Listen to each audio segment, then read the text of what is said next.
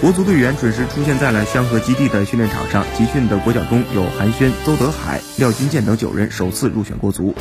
里皮的主要工作则是观察新人的表现。此前国足第一左后卫李学鹏因伤赛季报销，本次没有入选国足，而入选了的国安左后卫李磊也有伤在身。作为国足阵中唯一的正牌左后卫，李帅有望受到里皮重用。规划球员李可也是关注的重点。由于里皮偏爱技术型中场，对阵马尔代夫又要多进球。李可很有可能在与郑智、池忠国等人的竞争中败下阵来。多方消息显示，李可将大概率错过四十强赛首战，但里皮日后依然会在硬仗中重用国安铁腰。